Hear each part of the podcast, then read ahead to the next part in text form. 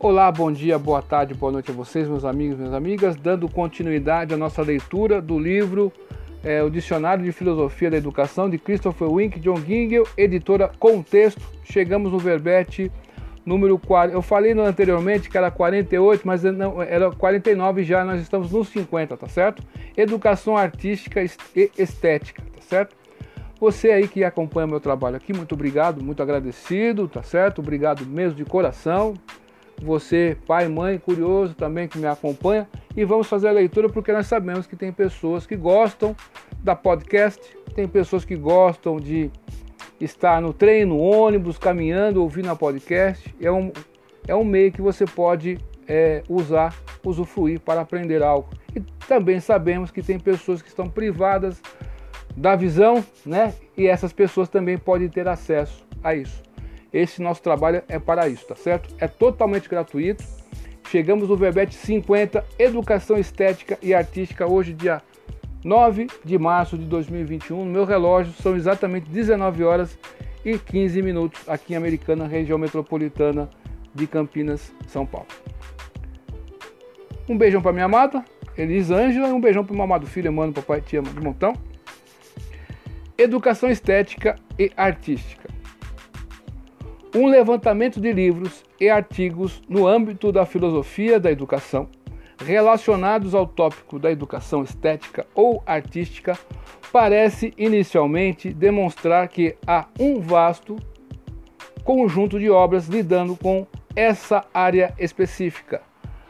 Há uma série de livros de Best 1978, 1985, 1992, uma substancial literatura sobre o tema da criatividade, importantes artigos de Hopfen, 1960 e 1972.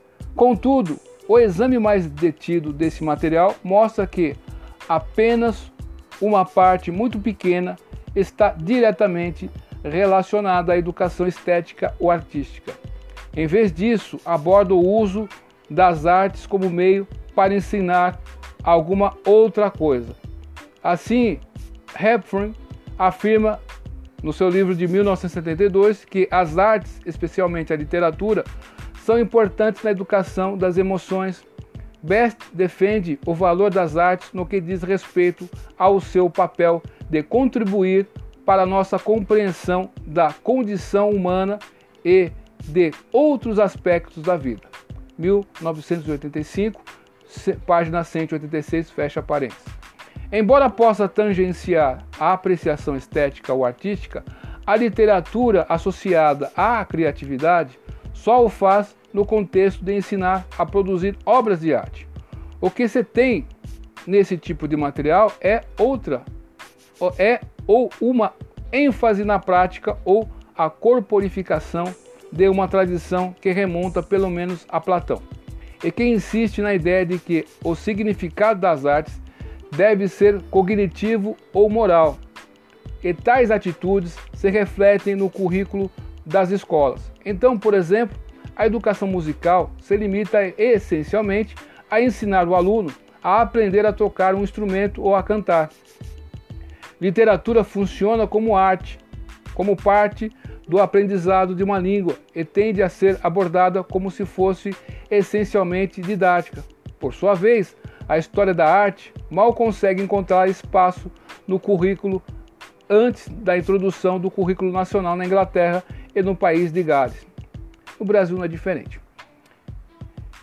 Em 1988 até os 16 anos, as crianças tinham poucas aulas ou nenhuma de história da arte. Atualmente, parece haver alguma preocupação da parte dos educadores no sentido de que as crianças possam apreciar, digamos, pintura, mas é o tipo de preocupação que parece estar quase que definhando, mesmo antes de ser firmemente estabelecida, e ainda assim está muito aquém da possibilidade de se oferecer história da arte enquanto matéria distinta no currículo da educação infantil.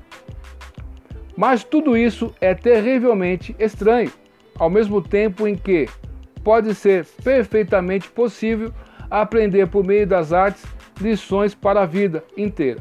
Se você quiser entender os seres humanos, ler romances de Jamie Austen e Henry James é aposta mais certeira do que estudar atentamente o mais recente manual behaviorista. Também é verdade que Austen e James são romancistas, não psicólogos, e como tal devem ser apreciados, assim como é verdade que a ampla maioria das obras de arte simplesmente não é dotada desse tipo de carga moral ou cognitiva. É difícil, por exemplo, ver que tipo de mensagem moral a música supostamente transmite e a noção de que ela funciona como articulação dos, senti dos sentimentos humanos já foi bastante criticado. Beardsley, 1958, Dickens, 1997. Entender a arte como algo meramente instrutivo tem duas consequências. Por um lado, faz com que nossa abordagem da arte seja misteriosa. A pessoa que ouve um concerto de Mozart pela centésima vez deve ser bastante estúpida se ainda não captou a mensagem de outro. Banaliza a arte, porque trata obras de arte como se fossem apenas recipientes de outra coisa. Se concebemos que o valor de um Mozart está no fato de que nos permite enxergar o campo de uma maneira diferente, estaremos prestando um enorme desserviço tanto à Monet em particular quanto à pintura em geral. Minha argumentação não tem a intenção de endossar uma visão puramente formalista da arte, o que parece tão suscetível de crítica quanto uma visão puramente expressiva ou mimética da arte. Ver Bersley 1958, se, se vou soletrar para vocês, B-E-A-R-D-S-L-I-Y. Dickens, 1997. Ou defender que a arte seja mero entretenimento. Insisto que a arte é nela e por si própria seria tão séria que muitas pessoas podem passar a vida inteira ligada a ela em diversas instâncias e sua seriedade não é meio para outros fins educacionais, por exemplo. Mas um fim em si próprio, a realização artística é uma das grandes formas de realização humana, talvez a maior de todas, e é como tal, como tal que deve ser estudada. Bem, meus amigos, minhas amigas, chegamos ao final da leitura deste verbete aqui educação artística, estética e artística do Dicionário de Filosofia da Educação. Então você veja que esse tema não se limita a esse verbete. Você que quer fazer uma monografia, né, de TCC, mesmo de especialização, esse tema aqui, mesmo no mestrado, é um belo de um tema, hein? Vamos falar sério. Então o que é arte? Qual que é o papel da arte para as crianças? Você que lida com a educação infantil. O que o belo faz, traz para as crianças. As crianças gostam do belo. Sabe? As crianças começam a ter gostos diferentes. Elas sabem o que é belo, o que é diferente, tá certo? Eu, por exemplo, aqui em Americana, uma, onde eu gosto muito de estar é na, é, na Catedral Central aqui de Americana, de Santo Antônio eu acho ali, você eu fico olhando pro teto ali, pelos detalhes ali, pelo o vitral ali é maravilhoso, sabe? Eu fico contemplando toda vez que eu vou lá e vejo, eu falo assim, cara, aqui eu fico impressionado, me dá uma paz. Eu gosto de olhar aquilo, certo? Então, lá em Campinas tem uma casa que ela fica numa esquina. Numa, é, é uma esquina, bem esquina, só que é um, parece que é um, é um, é um triângulo, sabe? A casa ela foi tudo feita com vidro. E uma vez passando ali de moto ali, eu vi essa casa, tirei uma foto, né? Inclusive deve estar no meu Facebook. E uma pessoa simples fez da casa uma atração na cidade ali. Tá certo? Então, a arte está em todos os lugares. Você vê uma, por exemplo, você vê uma, é, uma nuvem e parece que tem um desenho de uma flor, ou tem um desenho de um dedo, sei lá. Você está observando a expressão artística numa nuvem. Né?